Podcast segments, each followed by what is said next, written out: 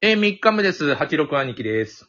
こんにちは。お疲れ様です。もうナビ、ナビとか、地図がなきゃ生きていけないというか、そそういう話を昨日しまして。うだね、あれですよね。あの、いわゆる集中力の仕方が違うかもしれないですね。昔と今は。あの、うん。 86兄貴は、あの、お子どお子さんいたんですよね。うん。あのー、長男次男で男二人いますね。ああ、どんな、違う、じょ次男と長男っていうのは、うんうん違うもんですかやっぱ全然違いますね。え、あのどう、ーそそれがわかんないの。長男、ちなみに長男は、うんえっ、と、顔はオイラニで、うんえっ、と、性格もオイラニですね。うん。あの、社交的。うんで、次男は、どっちかっていうと、あの、妻にで、うん。うーんと、おとなしくて、うんえっ、と、どうだろう、おしゃれ好きみたいな。あーじゃあ、長男は、おはようございますと降りてくるんですね、2階から。もう、もう、そう、そう、そういうケースね。あの、勉強ができたりできなかったりとか、運動ができたりできなかったりっていうのも全然違うもんなの。違う。あの、長男はね、妻に似て勉強できて、次男はオイラにで勉強できんすね。これわかんないんだよね。勉強できたりできなかったり。もうあの、うそんそんなの暗記して勉強をやった時間に比例するだけだとは僕は思ってるんだけうど。ん、でも、結局ねう、んあれかもしれない。あの、オイラもそうだったんだけど、オイラもあの、弟がいるんですけど、うん。結局、性格正反対で、これなんでかって、あなの、んで一なの回考えたことあるんだけど、うん。あの、案外ね、親の接し方が影響するかもしれないですね。おうおうおうおううん。長男と次男って接し方が絶対変わるんですよ。うん。あのーうん兄貴もそうだ。そう。あの、とかくあの、昔は、長男が優遇されて、次男はもう本当に二の次みたいな。まあ、課長制みたいなのが、ね、なんとなく続いてる。うんそう。長男だでから。もう。うんそうそう。で、次男は、あの、基本的に何でも、兄貴のおフルで、ああ、そうなるよね。何でも2番手みたいな。うん。そう。だから、長男より、お兄ちゃんより、あの、前に出て何かやるみたいなチャンスが、基本的に昔なかったんですよ。うん。あの、お兄ちゃんはいわゆる進学校に行ってみたいな感じなの。うん。で、まあ、親は、あの、勉強全然できんかったもん で、うんあアホな高校行ってましたけどね。 あの、戸塚水産みたいなやつ、あの、ビーバップハイスクールで。あの、中京行ってましたね。あ、なるほど。うん。あの、甲子園よく行ってた、うん野球で有名なとこなんですけどう、ん。今めちゃめちゃ偏差値高なってますけどなんね。か男ね女、そ共うな学なんの、て運運動も頑張る組と、えっ、と、勉強頑張りも分けちゃって、なんか両方、なんか有名になっていくっていうか。うんこんな、おあのね、大阪の当院もそうだもんね。うん。めっちゃ勉強してる組と運動ばっかりしてるやつもう割り切ってやってるっていう。ただ最近あれですよ、高校。本当に文武両道で、うんあのーもう、何、際立って、その、何、身体能力が、あの、高くても、うん。勉強が、あの、一定以上できないと入れないみたいですね、今。おー、なんか、世知辛くなってんだよね。結局、あの、高校も、あれですよね、あの、結構、あの、激戦ジャンルで、うん。うん、やっぱり取り合いなんですよね。大阪もさ、あの、波章みたいな昔のあの、柄の悪い高校行ったら悪いけど、うんあの、なく、んなくなりましたよね。もう、あの、波章のかうん服装みたいな、これ隠れろみたいな。 本当にそうだったんだから。波潮有有名でしたね。そうんなんですよね。スポーツもね、一応あの、甲子園出たりするんだけど、そう基本的に柄が悪い高校でしたよ、あれは。大体当時はね、あれですよ。うん運動めちゃめちゃ強い高校はね、ヤンキー校ですわ。今違うんだ。遠い。全然ヤンキーじゃないもんね。 うん。中京も違いますよ。うん。うん。あいや、行った時どうでしたヤンキーいました。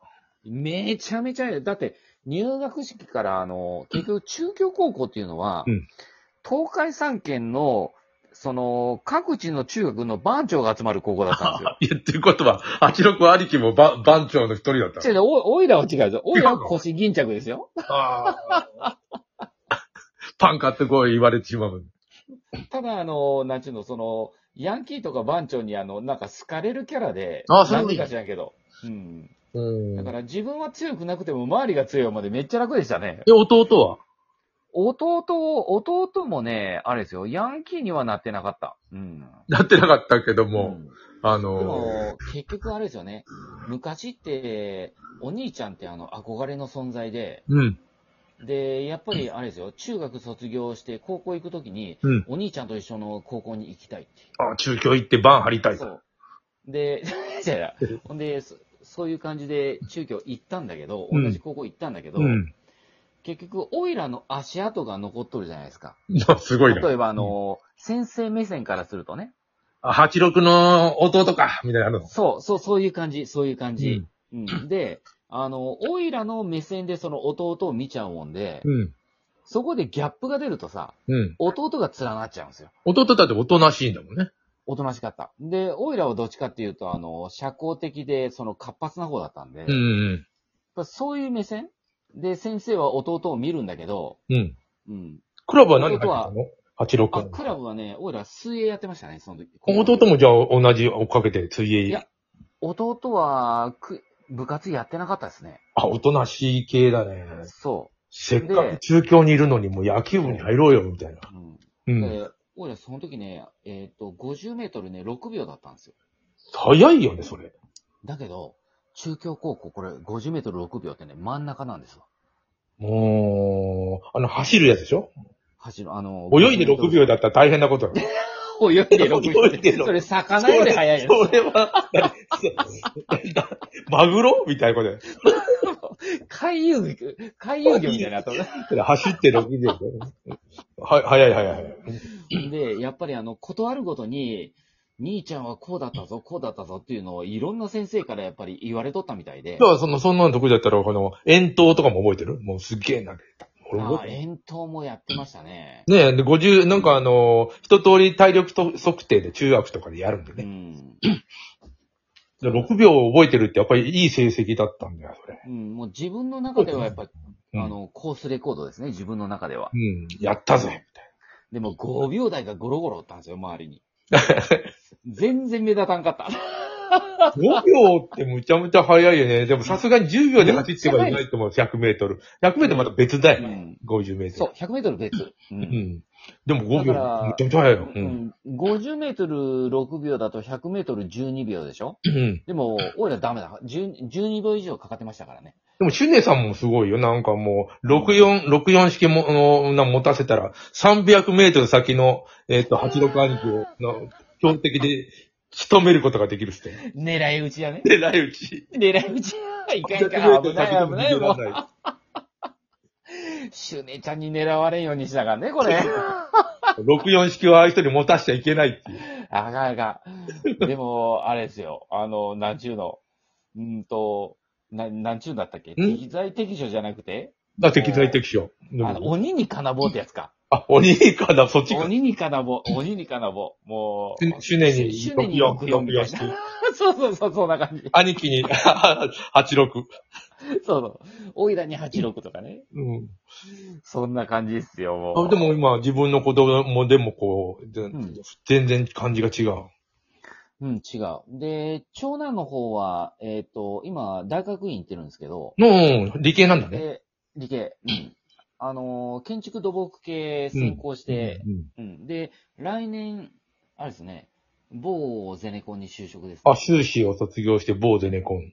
うん。で、うん次男は、もう、お父さん、俺もう勉強はええで就職するわって言って、今年から就職してますね、弟は。おーいや、別にな、なんていうかな、あの、普通にちゃんとお金を稼げることができたら、でもバンバンダイなわけで。ほんでね、今、あのー、のびのび仕事やってますよ、次男。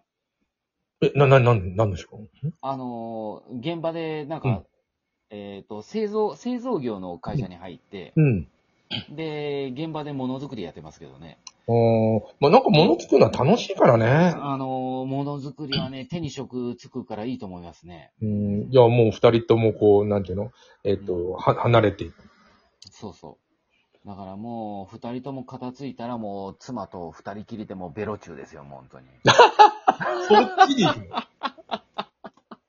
あー、な、な、手塚治虫さんの息子さん、手塚誠さんって話したことあるんだけど、うん。あの、もう同い年なんですね。で、うんあ、の、家でさ、あの、親がイチャイチャするのを見て、すごいなんか幸せな感じがしたとか言ってて、あ、不思議なこと言うなあと思って。えーじゃあ、あの、それ、それを言っていいのか、まあ、誰も聞いてないからいいんだけど、あのーあ、そういう、なんで、家庭なんだと思いましたーうね。ん。でもやっぱり親が仲いいと、なんか仲い、いよね。うん、子供もやっぱり幸せになりますよね。そういうのを見て大人になっていくっていうのはね。うん。あーうん TikTok 見て面白い映像なのがあってさ、あの、はいお母さんがさ、あの、じゃに 2, 歳か3歳ぐらいの娘に質問してるんですよ。うん、あの、いちごとパパどっちが好きって言ったら、うん。パパとか言って。おおいちごとママどっちが好きうーん、いちごとか言 って。パパ、いちごとか言ってね。ええなぁ。でもうパじゃあパパとママどっちが好きって言ったらパパとか言って、もう、ば、ママ、なんかかわいそうな状態で。その質問良くないよね。どっちが好きって子供って困るわけだよ。あだから困ると思ったから最初はやんわりいちごで聞いてみたんだけど、なんか、ーいちごに化けてるママ。ことごとく。まあコールサイト持ってる、要するに単に、単にいつもいるから。ああ、まあ確かにね。好き嫌いじゃないんだよ、きっと。そ、そんな深いもんこと言ってないんだよ。うんいちごは美味しいけど、ママはうるさいってそういうことでしょまあ結局あの、そう、そそういうことですよ。その程度のことなんだけど。でも、大人は深読みしてさ、で落ち込むっていう世界が。落ち込む落ち込む。そう言われたらなんか、本当の好き嫌いみたくなってくるじゃん。そうそう。うん。だけどやっぱりおと大きくなってくるとあの、頼るのはお母さんなんですよね。ああ、そういう。それだけあの、接点が多いから。うん。幼少時代の。うんうんうんそあの、今、うちも子ど、うん。う。うん。ああ、いいっすよ。いえ、子供とそうよく話しますよね。あの母親も僕も。うん。だ話してて本面当に白いね、うん。親には感謝ですね、本当に。ほんとそうだよね。もう、年取れば取るほど思う、それは。でもこれはあれですよ、あの、下に返していくしかないから、子供に、もうでも、返そうにももう独立しちゃったもんね。うん。ああと5秒ですそうしてかなあの、もう話すとすぐでしょ、本当に。またやりましょう。と言いますね。了解